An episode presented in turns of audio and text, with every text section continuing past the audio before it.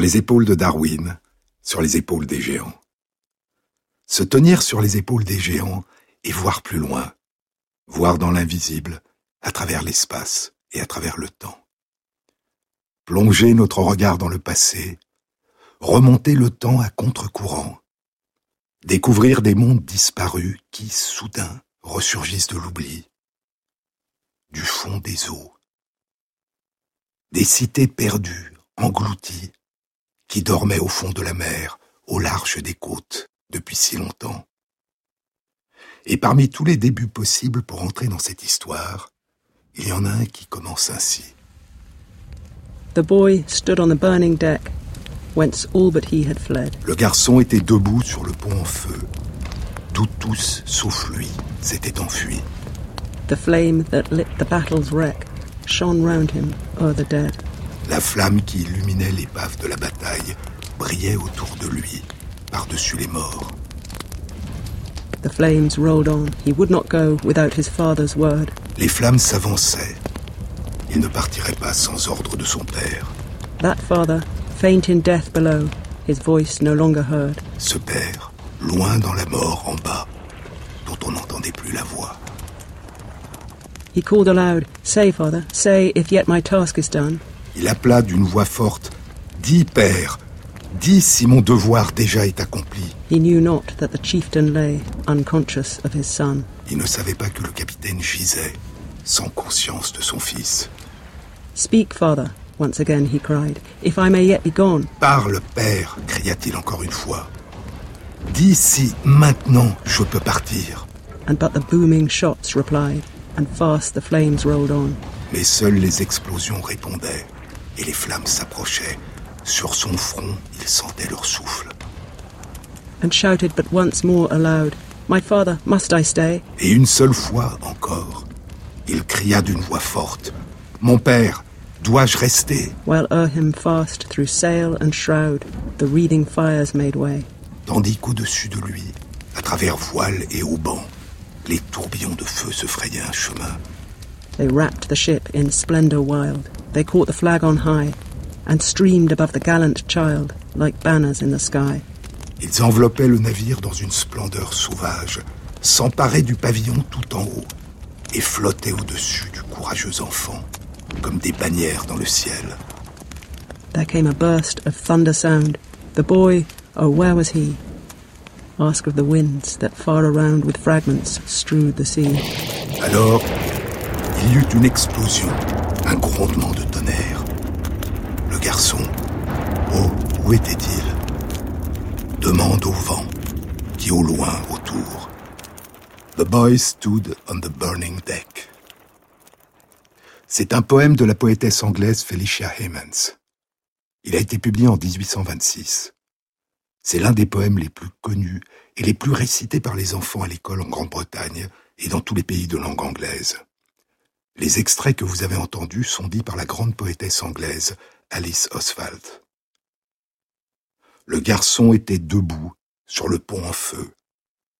Quand la mort du garçon que commémore le poème a eu lieu, Felicia Hemans n'avait pas encore cinq ans. C'était en l'an 1798. Le 2 mai de cette année 1798, alors que la Grande-Bretagne se prépare à une éventuelle invasion de ses terres par la flotte de guerre et l'armée française, le vice-amiral Horatio Nelson, qui participe au blocus du port de Cadix en Espagne, reçoit de George Spencer, lord de l'amirauté de la Royal Navy, la mission d'aller au large du port de Toulon pour essayer d'en savoir plus sur les rumeurs de mise en place à Toulon d'une flotte de guerre française. Cela fait à peine plus d'un mois que Nelson a quitté l'Angleterre, où il était en convalescence après avoir perdu le bras droit un an plus tôt, à la bataille de Santa Cruz de Tenerife, qu'il avait livrée contre la flotte espagnole dans les îles Canaries. Quatre ans plus tôt, lors de l'invasion de la Corse par l'Angleterre, il avait perdu l'œil droit. Il a 40 ans. Il a parcouru les mers et les océans.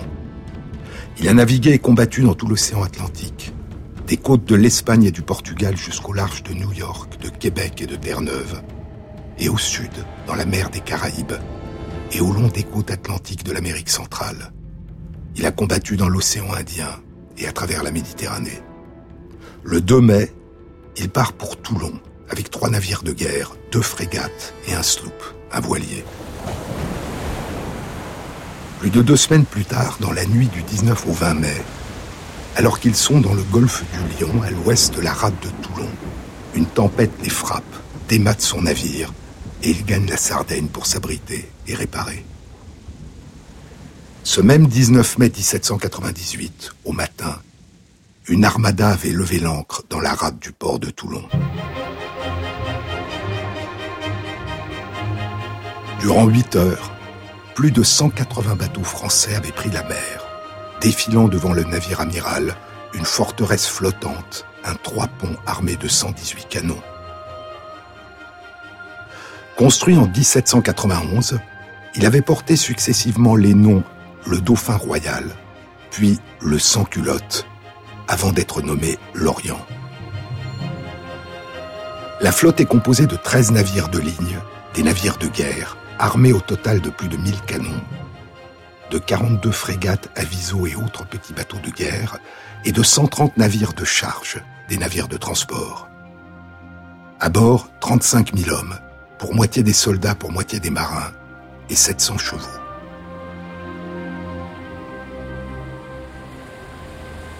Sur le pont du navire amiral se tient le commandant du navire, Luc Julien Joseph Casabianca, Luce Casabianca, âgé de 36 ans, ancien député de Corse à la Convention, puis membre de l'Assemblée des 500 du Directoire.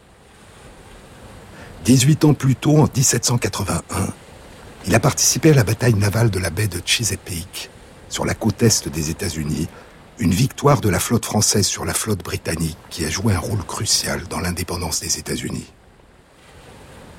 Près du commandant du navire se tient le vice-amiral François-Paul Bruet des Galliers, âgé de 45 ans. Il a participé lui aussi à la bataille navale de la baie de Chesapeake et plus récemment à la campagne d'Italie. À côté d'eux se tient le général Bonaparte.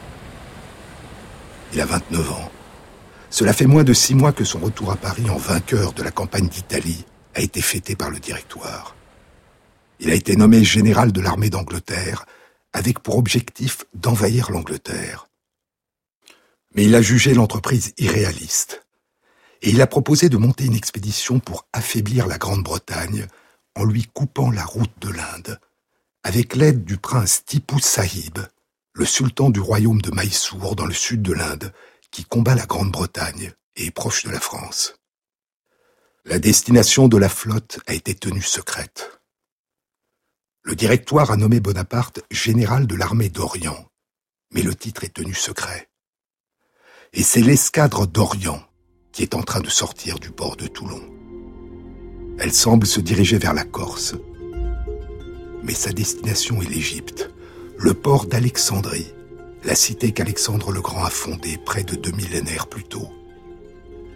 Bonaparte s'est embarqué sur les traces d'Alexandre le Grand. À bord, accompagnant l'expédition, il y a les 167 savants et artistes de la Commission des sciences et des arts que Bonaparte, membre lui-même de l'Institut, dans la section des arts mécaniques de la classe des sciences physiques et mathématiques, a mis en place toujours dans le plus grand secret. C'est le chimiste Claude-Louis Berthollet qui a recruté les membres de la commission, dont le mathématicien Gaspard Monge, le mathématicien et physicien Joseph Fourier, le naturaliste Étienne Geoffroy Saint-Hilaire. Il y a des astronomes, des géomètres, des botanistes, des archéologues, des architectes, des minéralogistes, des zoologues, des orientalistes, des ingénieurs et des géographes. Et il y a une section littérature et art qui comporte des peintres, graveurs, musiciens, écrivain et poète. Il y a à bord du navire amiral une grande bibliothèque et une presse d'imprimerie avec des caractères d'imprimerie de l'alphabet arabe. La traversée durera six semaines. Le 27 mai, Nelson est de retour de Sardaigne, face à Toulon. Cela fait huit jours que l'escadre d'Orient a appareillé ni lui, ni personne en Grande-Bretagne ne connaît sa destination. Le 7 juin, 11 navires de guerre britanniques rejoignent Nelson. Il a maintenant une flotte de 14 navires de guerre. il peut se lancer à la poursuite de la flotte française. Mais il n'a plus de frégate. Ce petit navire de guerre rapide et très manœuvrable, idéal pour faire des reconnaissances en mer. Et durant près de deux mois, Nelson va parcourir en vain toute la Méditerranée à la recherche de la flotte française, sans la trouver.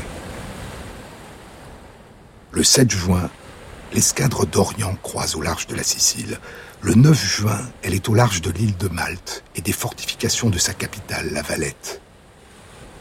Après avoir été rejointe par des navires venus de Corse et des ports italiens de Gênes et de Civitavecchia, la flotte est maintenant forte de près de 400 navires, avec à bord près de 55 000 hommes. Le 12 juin, l'île de Malte, gouvernée par l'ordre de Saint-Jean de Jérusalem, aujourd'hui l'ordre de Malte, que la Révolution française avait dissous, se rend à Bonaparte.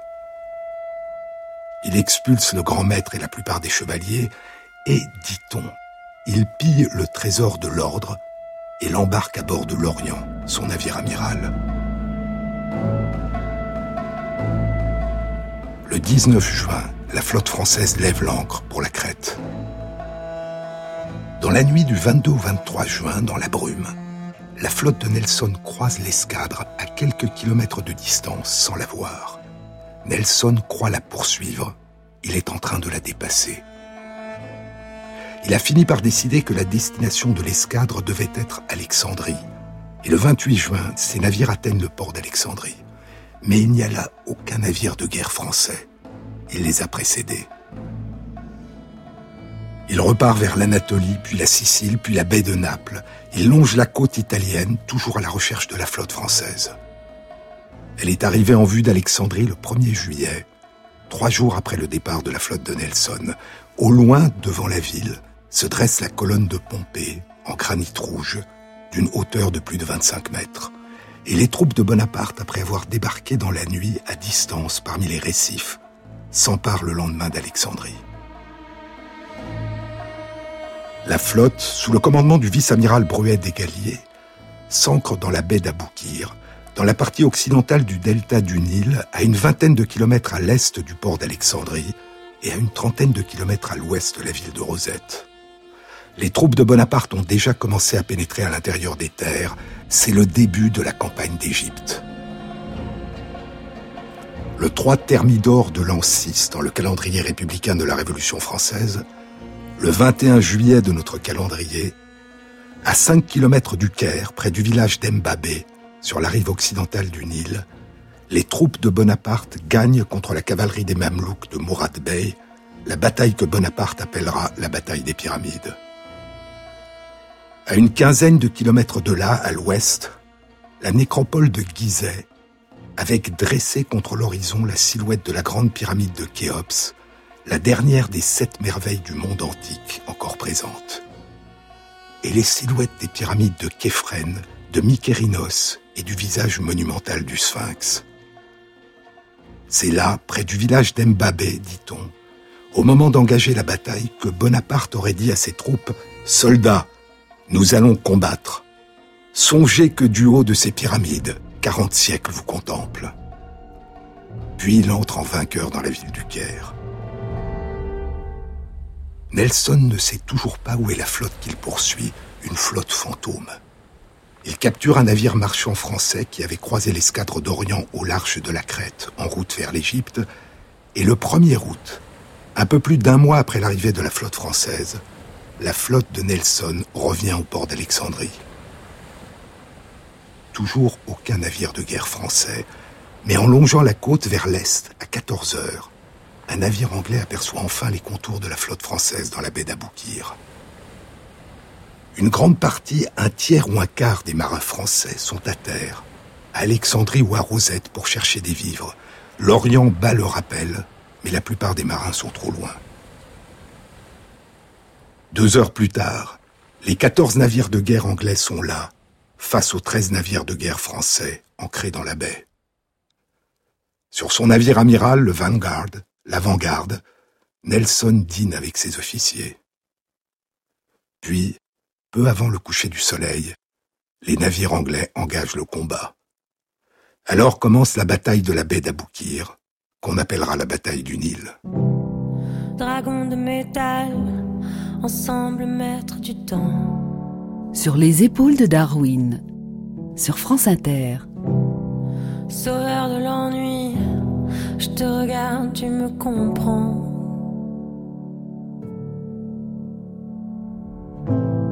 Tes mots, tes rires, tes gestes, plus doux que n'importe quel soir. Ah, ah. M'enveloppe et me protège, talisman contre moi. Ah, ah. Tant, tu me manques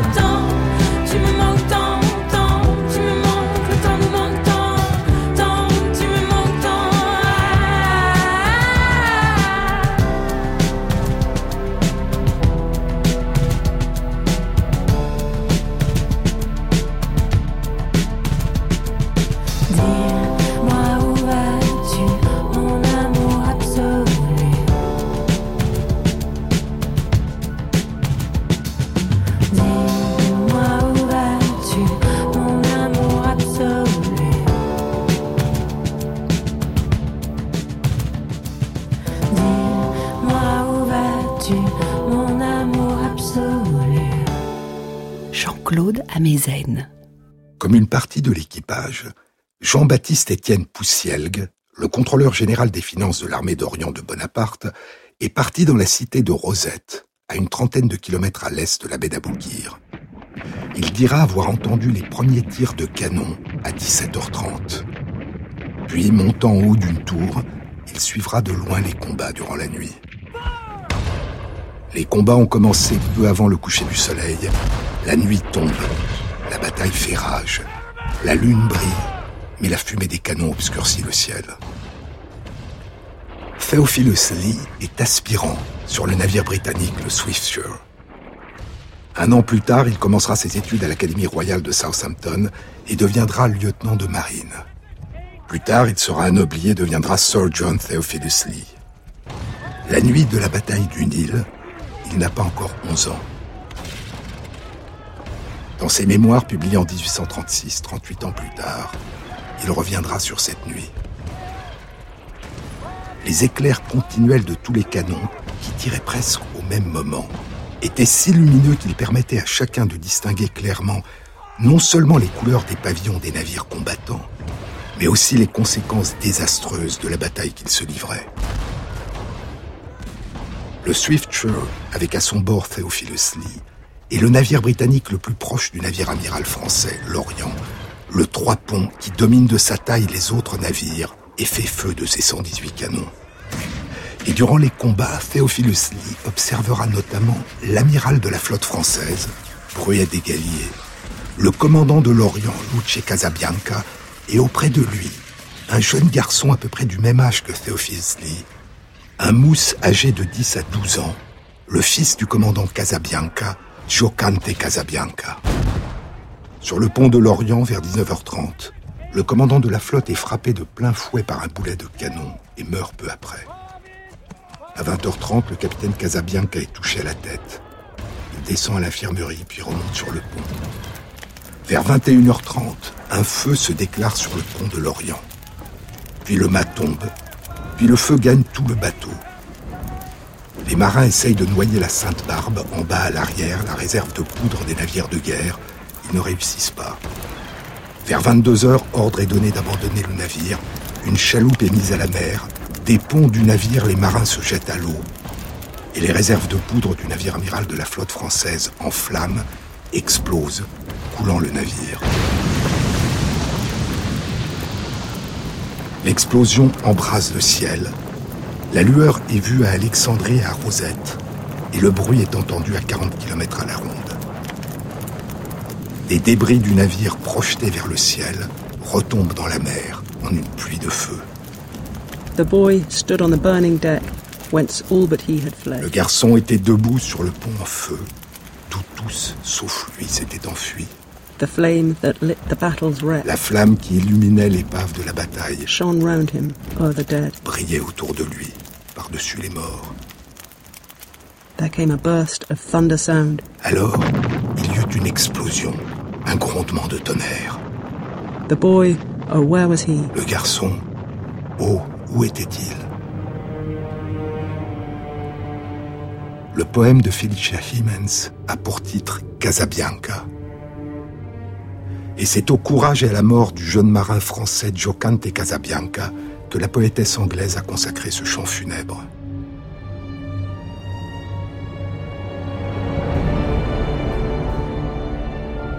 Giocante est mort avec son père la nuit de l'explosion de l'Orient. Mais on ne sait pas où ils étaient au moment de l'explosion. Selon Theophilus Lee, ce n'est pas le fils qui a refusé d'abandonner le navire en attendant les ordres de son père dont il ne sait pas qu'il est mort. C'est le père qui a refusé d'abandonner son fils. Le fils de Casabianca, dira Theophilus Lee, avait perdu une jambe et était dans l'entrepont avec le chirurgien. Mais son père n'a pas voulu quitter le navire. Il a préféré mourir auprès de son fils plutôt que de l'abandonner blessé et la proie des flammes. Un exemple extrême et terrible d'amour parental. D'autres diront que le père et le fils ont réussi à sauter dans la mer et se sont noyés. Bonaparte, qui n'était pas là, dira que Giocante a refusé de quitter le navire et est resté à bord avec son père. Après la gigantesque explosion, tous les navires cessent le feu durant une dizaine de minutes. Puis le combat reprend. La quasi-totalité de la flotte française est coulée ou capturée. Et la bataille cesse le lendemain à 14 heures, quand les deux navires de guerre français et les deux frégates qui ont échappé au désastre prennent le large. La baie est jonchée de corps. 1700 marins et soldats de la flotte française sont morts, 1500 sont blessés. Il y a de nombreux très jeunes garçons parmi les marins, beaucoup sont morts ou blessés, ainsi que des femmes qui étaient sur certains des navires. Et la flotte anglaise fera près de 3000 prisonniers. 200 hommes de la flotte de Nelson sont morts durant le combat. Il y a près de 700 blessés. Lui-même a été blessé à la tête durant la nuit et a cru perdre la vue. Certains navires britanniques sont endommagés, mais aucun navire n'a été perdu. Le 17 août, Nelson repart avec sa flotte et laisse trois navires de guerre et trois frégates au large de la côte pour couper toute communication entre les troupes de Bonaparte et l'extérieur. La retraite de l'armée d'Orient est coupée. Il semble ne plus y avoir de retour possible. Bonaparte est prisonnier de sa conquête, mais il ne le sait pas encore. Il n'apprendra la nouvelle de la destruction de sa flotte que le 13 août, près de deux semaines plus tard. Il lance son armée dans une fuite en avant, vers l'intérieur des terres d'Égypte, vers la mer Rouge et vers la Syrie et la Palestine. Un an plus tard, en août 1799, après l'échec de la campagne de Syrie et l'échec du siège de Saint-Jean d'Acre, Bonaparte confie le commandement des troupes au général Kléber, puis il quitte l'Égypte et revient en France en échappant à la flotte anglaise. Moins de trois mois plus tard, le 9 novembre 1799, après avoir accompli le coup d'État du 18 Brumaire de l'an 8 qui met fin au directoire, Napoléon Bonaparte devient premier consul. Il a 30 ans. Trois ans plus tard, il est consul à vie. Encore deux ans, et il est empereur, Napoléon Ier. En juin 1800, en Égypte, Kléber a été assassiné. Le général Menou lui succède, et un an plus tard, à la fin août 1801, les troupes françaises vaincues par l'Angleterre rentrent en France. Le général Bonaparte était revenu auréolé de gloire. Les soldats et les savants de la campagne d'Égypte ont vu les splendeurs des pyramides, la nécropole de Thèbes, les temples de Luxor et de Karnak, la première cataracte du Nil, les lieux saints de Palestine. Leurs récits et les récits et les découvertes des savants seront source de fascination. Et ils renforceront les mythes déjà ancrés en Europe d'un Orient mystérieux, magique, exotique luxuriant et sensuel, le lieu de tous les rêves. Mais la campagne d'Égypte a aussi été un désastre. Plus de la moitié des hommes de l'armée d'Orient qui avaient débarqué en Égypte trois ans plus tôt sont morts, dont un quart de leurs généraux. Les hommes ont connu la soif, la chaleur et la sécheresse des déserts, les violences et les blessures des batailles, des ophtalmies aiguës qui les aveuglent, et la peste. Et la campagne d'Égypte n'a pas seulement été source de mort et de souffrance pour les troupes françaises. Elle a aussi été scandée par les massacres, les pillages, les tortures et les viols commis par les troupes françaises, durant ce qui a été l'un des épisodes sanglants dans la très longue histoire des conquêtes et des guerres de colonisation.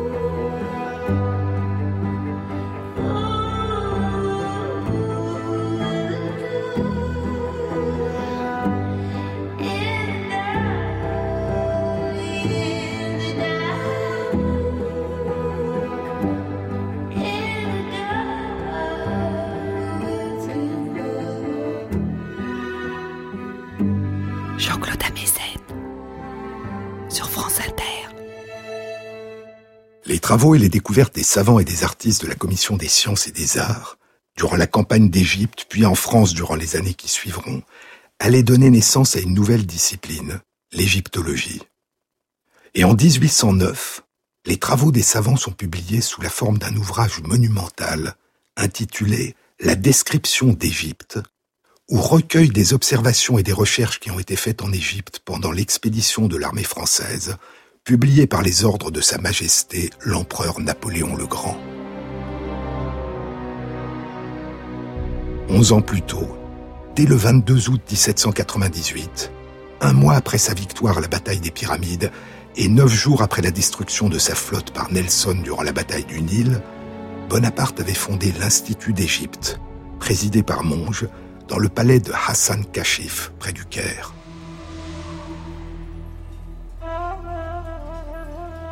Un an plus tard, en juillet 1799, dans la ville de Rosette, des travaux de renforcement sont réalisés dans l'ancien fort Rachid, le nom arabe de la ville, que les Français nomment le fort Julien. Le lieutenant Pierre-François Xavier Bouchard, que la guerre vient de forcer un an plus tôt à interrompre ses études à l'école polytechnique, va faire une découverte importante. Un bloc de granodiorite, une roche qui ressemble au granit, gris sombre, veiné de rose. Le bloc a un peu plus d'un mètre de haut, 75 cm de large et une trentaine de centimètres d'épaisseur. Il pèse plus de 750 kg. C'est une stèle gravée. En haut, il y a un texte en hiéroglyphe égyptien. Plus bas, un texte en écriture démotique, les caractères cursifs de l'ancienne langue égyptienne, et plus bas encore, un texte en grec ancien, écrit en lettres alphabétiques grecques. La pierre suscite un très grand intérêt parmi les savants de l'expédition. Dès le début, l'idée est émise que s'il s'agit du même texte en trois écritures différentes et en deux ou trois langues différentes, la pierre pourrait peut-être permettre de déchiffrer les hiéroglyphes de l'Égypte antique, dont la signification s'est perdue et qui sont demeurés un mystère depuis probablement la fin du IVe siècle de notre ère. Quand Bouchard découvre la pierre de Rosette, cela fait au moins 1400 ans que personne dans le monde n'a été capable de les déchiffrer. Et il faudra encore plus de 20 ans avant que leur mystère ne commence à être révélé. La pierre de Rosette date d'il y a 2200 ans. L'inscription est un décret promulgué par le pharaon Ptolémée V dans la cité de Memphis sur le Nil, au sud du delta. Le décret se termine par l'instruction selon laquelle une copie écrite dans trois langues, la langue des dieux, les hiéroglyphes, la langue des documents, le démotique, et la langue des Grecs, devrait être placée dans chaque temple. Et la pierre de Rosette avait donc très probablement été placée dans un temple avant que, au début de l'ère chrétienne ou plus tard, le temple, comme beaucoup d'autres temples d'Égypte, ne soit détruit et que ces pierres ne soient utilisées comme pierres de construction.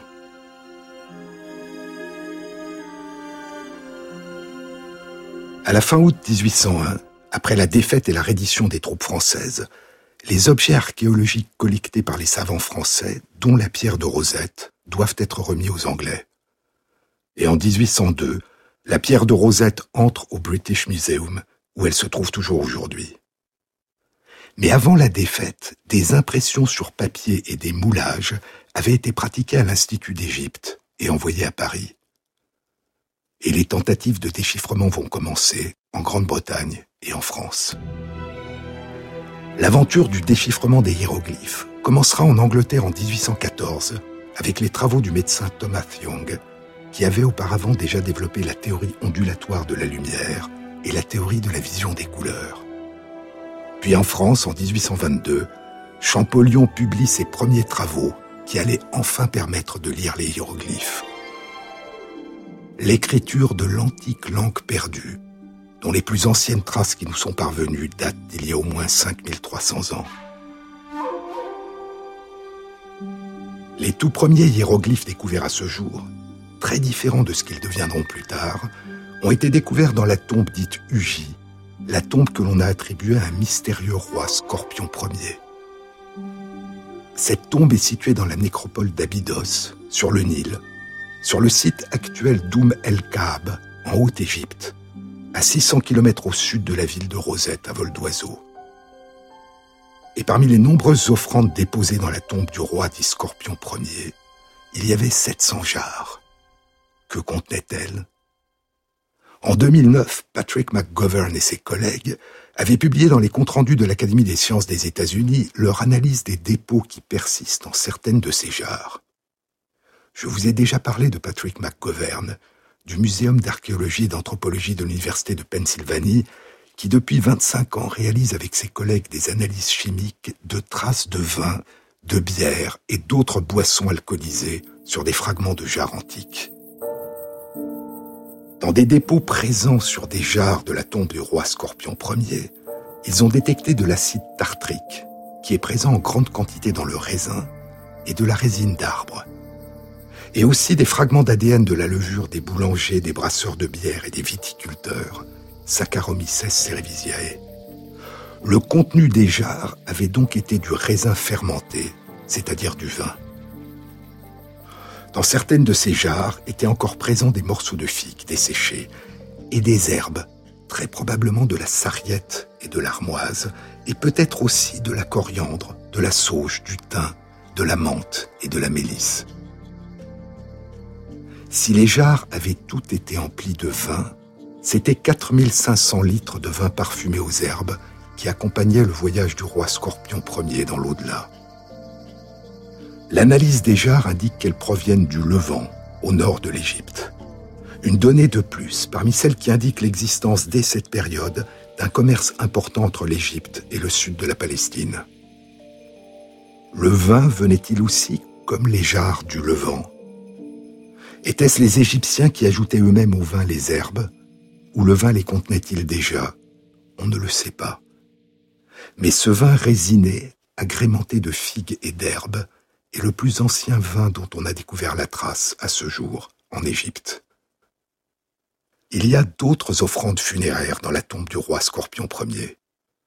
Et attachées à ces offrandes, il y a 190 petites étiquettes dites commémoratives en bois et en os. Ces petites étiquettes sont percées et attachées chacune à un récipient dont elles indiquent probablement le contenu ou la destination au moyen d'une légende en signes hiéroglyphiques. Ce sont les plus anciens signes hiéroglyphiques découverts à ce jour. Ils sont rudimentaires, ce sont de simples mots, pas des textes. Et ce n'est que 500 ans plus tard, il y a environ 4700 ans, entre la fin de la seconde dynastie et le début de la troisième dynastie des pharaons, que seront écrits les plus anciens textes en hiéroglyphes qui ont été découverts à ce jour.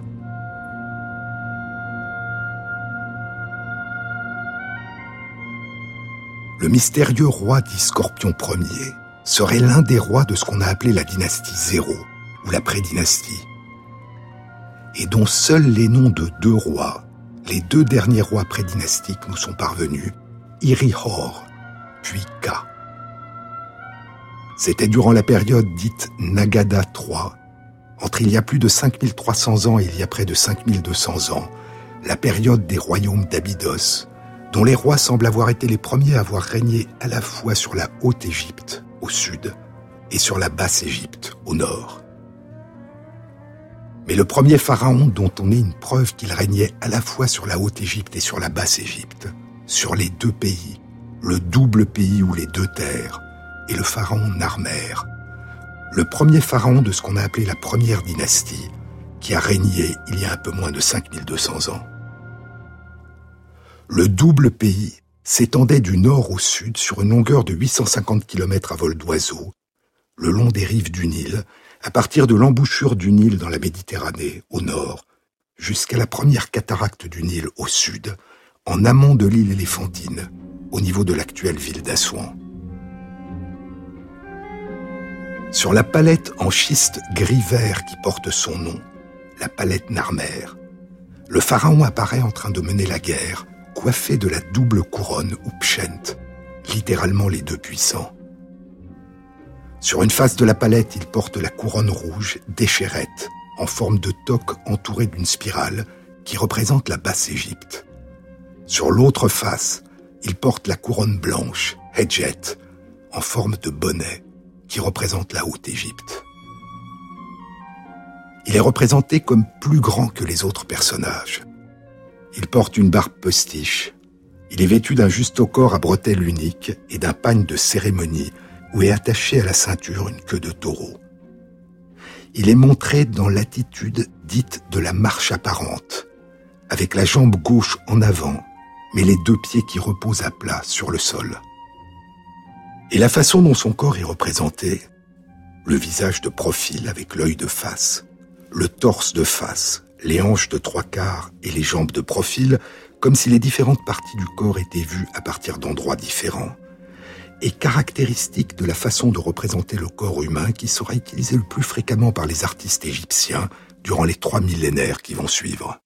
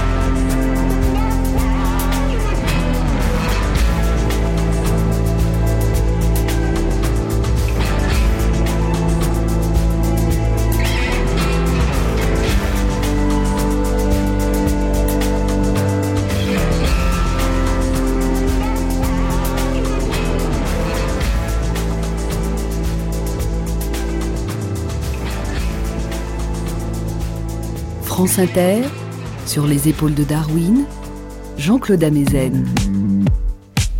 Nous allons maintenant revenir au début de la campagne d'Égypte de Bonaparte. À l'année 1798, à la baie d'Aboukir, à la bataille de la baie d'Aboukir, la bataille du Nil, quand la flotte de Nelson défait et détruit la flotte française, à la nuit du 1er août, quand le vaisseau amiral Lorient, dévasté par les boulets de canon, prend feu, puis explose dans une lueur et un fracas gigantesques, puis coule au fond de la baie, causant la mort du jeune Giocante Casabianca et de son père, et de la plupart des marins du navire. Près de 200 ans plus tard, en 1983, le plongeur français Jacques Dumas localise l'épave de l'Orient par 9 mètres de fond, à 7 km au large des côtes, et commence des fouilles sous-marines.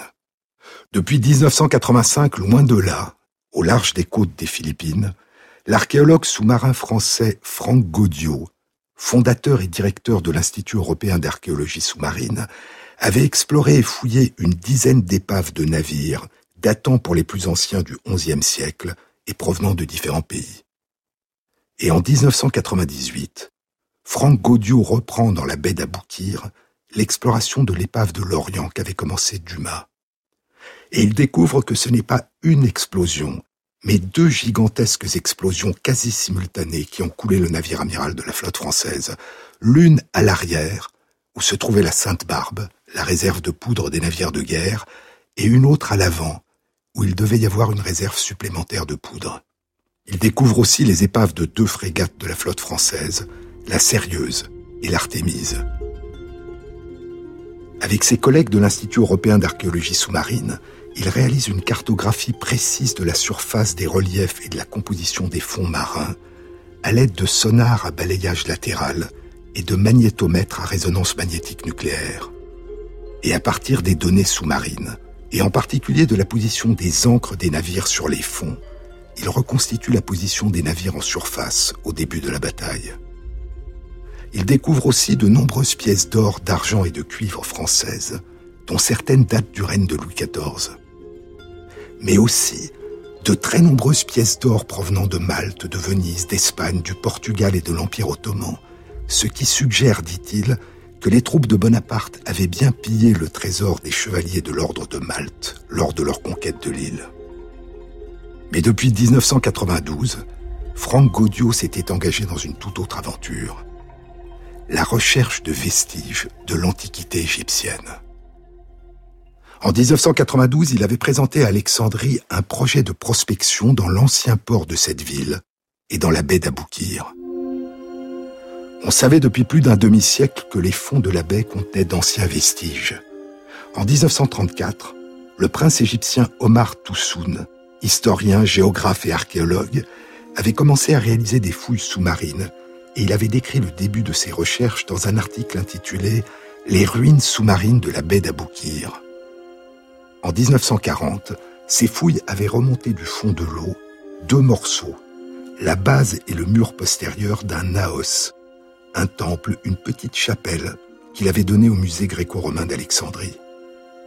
La partie supérieure de ce naos, couronnée par un pyramidion, un petit sommet en forme de pyramide, était au Louvre depuis 1817, où il était connu sous le nom de calendrier du Louvre. On pensait qu'il provenait de la ville de Rosette, mais il allait s'avérer qu'il avait été découvert en 1777 sur la côte de la baie d'Aboukir il provenait non pas de la mer, mais de la terre. Et on ne savait pas avant les fouilles d'Omar Toussoun qu'une partie du Naos avait été immergée. On l'appelle aujourd'hui le Naos des Décades. Il est en granit noir d'un mètre 78 de haut. Il date d'il y a plus de 2350 ans, de la période du pharaon Nectanebo Ier. Le Naos est dédié au dieu Chou, le dieu égyptien de l'air, le premier fils du premier dieu, le démiurge Atum ou Ré, le soleil. Un lion assis de profil est gravé, ainsi que plusieurs figures et un texte en hiéroglyphes. Le texte traite de sujets cosmogoniques, mythologiques, médicaux, astronomiques et astrologiques.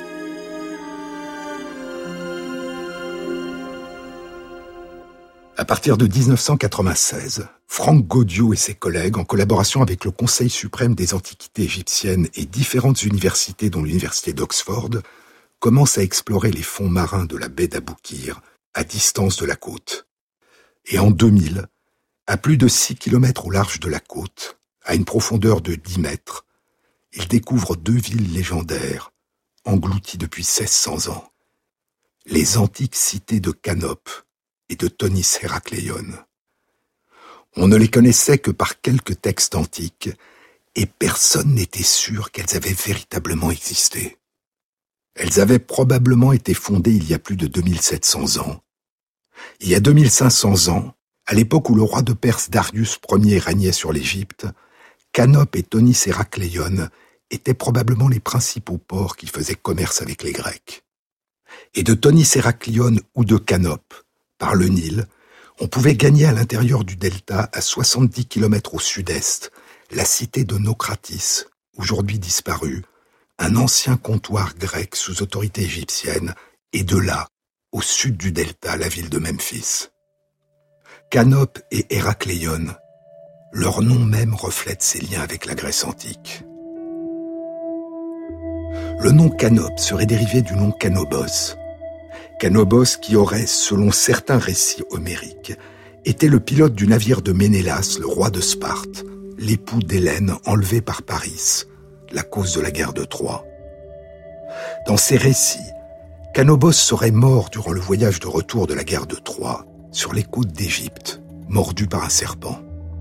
Et c'est autour du monument que Ménélas aurait élevé en sa mémoire qu'aurait été bâtie la cité de Canope. Dans l'Odyssée, le pilote de Ménélas a pour nom Frontis, et il meurt brutalement durant le voyage de retour. Mais si Canobos n'est pas mentionné dans l'Odyssée, Ménélas de retour de Troie, nous dit Homère, a bien séjourné en Égypte après la mort de son pilote. Longtemps après que l'Odyssée a été chantée puis écrite, alors que le roi perse Artaxerxès Ier règne sur l'Égypte, Hérodote séjournera et voyagera en Égypte. Hérodote, le premier grand historien de l'Antiquité, qu'on a appelé le père de l'histoire. Il consacrera à l'Égypte l'un des neuf livres de son grand œuvre, Historié, l'enquête il mentionnera la cité de Canope et la cité de Tonis.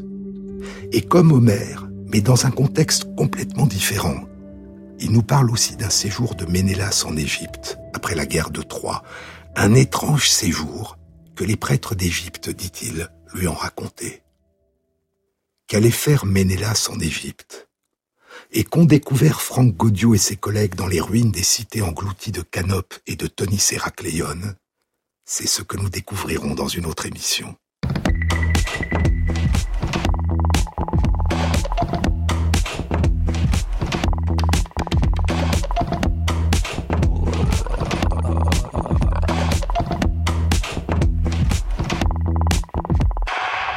Merci à Christophe Imbert pour la réalisation sonore et la mise en musique de l'émission, à Alexandre Chenet pour la prise de son, à Jean-Baptiste Audibert pour le choix des chansons, et à Christophe Magère, qui intègre sur la page de l'émission sur le site franceinter.fr les références des articles et des livres dont je vous ai parlé.